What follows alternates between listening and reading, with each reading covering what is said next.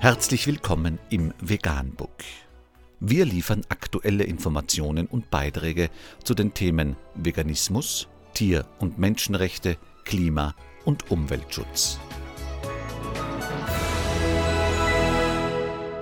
Dr. Med Ernst Walter Henrich am 9. Mai 2019 zum Thema Kaputtgemolken.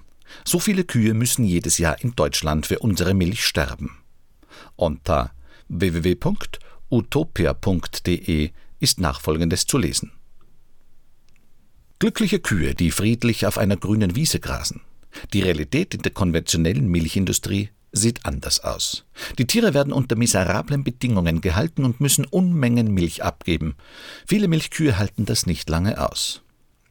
Milch von konventionellen Anbietern stammt nicht vom idyllischen Bauernhof, sondern aus Hochleistungsbetrieben.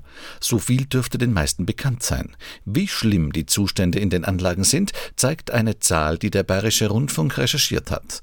Dem Bayerischen Rundfunk zufolge werden in Deutschland jedes Jahr rund 1,7 Millionen Milchkühe aussortiert. Sie werden geschlachtet oder in der Tierkörperverwertung entsorgt. Der Grund? Die Kühe sind krank, verletzt oder geben nicht mehr genug Milch ab. Damit sind sie für die Milchproduktion wertlos. Dass jedes Jahr so viele Kühe krank werden oder Verletzungen bekommen, ist allerdings kein Wunder. Laut dem Bayerischen Rundfunk muss eine Kuh heute doppelt so viel Milch produzieren als noch in den 70er Jahren. Rund 8000 Kilogramm im Jahr.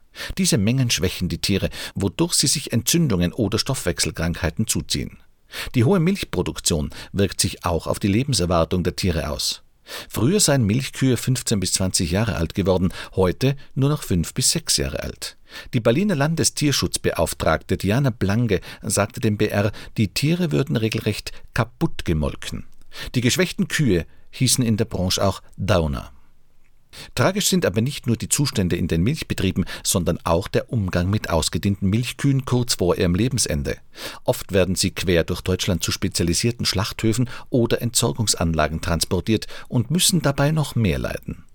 Auf verdeckten Aufnahmen aus dem vergangenen Jahr sieht man, wie die Tiere geschlagen und mit Elektroschockern gestoßen werden. Tiere, die nicht mehr laufen können, werden mit einer Art Schleppseil rücksichtslos aus dem LKW heraus durch den Raum gezogen, als wären sie Gegenstände und keine Lebewesen. Die Recherchen des Bayerischen Rundfunk machen einmal mehr deutlich, warum es bei Milchprodukten so wichtig ist, auf Bioqualität zu achten. Am besten sind Produkte von den Bioanbauverbänden Demeter, Bioland und Naturland. Sie haben deutlich strengere Kriterien, was Tierwohl angeht, als das reguläre EU-Biosiegel. Außerdem empfiehlt es sich auch, über den eigenen Konsum von Milchprodukten nachzudenken. Muss es wirklich so viel sein? Gibt es Alternativen zu Milch? Bei Fleisch- und Milchprodukten gilt generell, weniger ist mehr. Mehr zum Thema? Plus-Minus-Dokumentation Das Geschäft mit den kranken Kühen. Vegan, die gesündeste Ernährung und ihre Auswirkungen auf Klima und Umwelt, Tier- und Menschenrechte. Mehr unter www.provegan.info.